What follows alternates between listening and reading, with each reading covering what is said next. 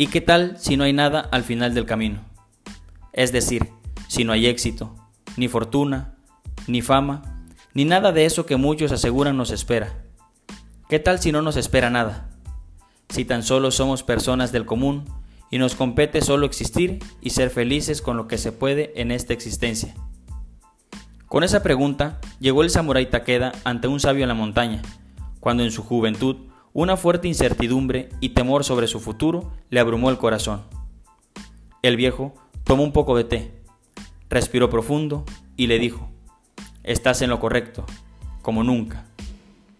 No hay nada en el futuro, ni fama, ni poder, ni fortuna para nadie. Estás en lo correcto, como nunca. Somos personas del común y nos compete solamente existir y ser felices con lo que hay. Bueno, y ya que no nos espera nada, joven Taqueda, y todo está por hacer, pues hagamos proezas en nuestra existencia.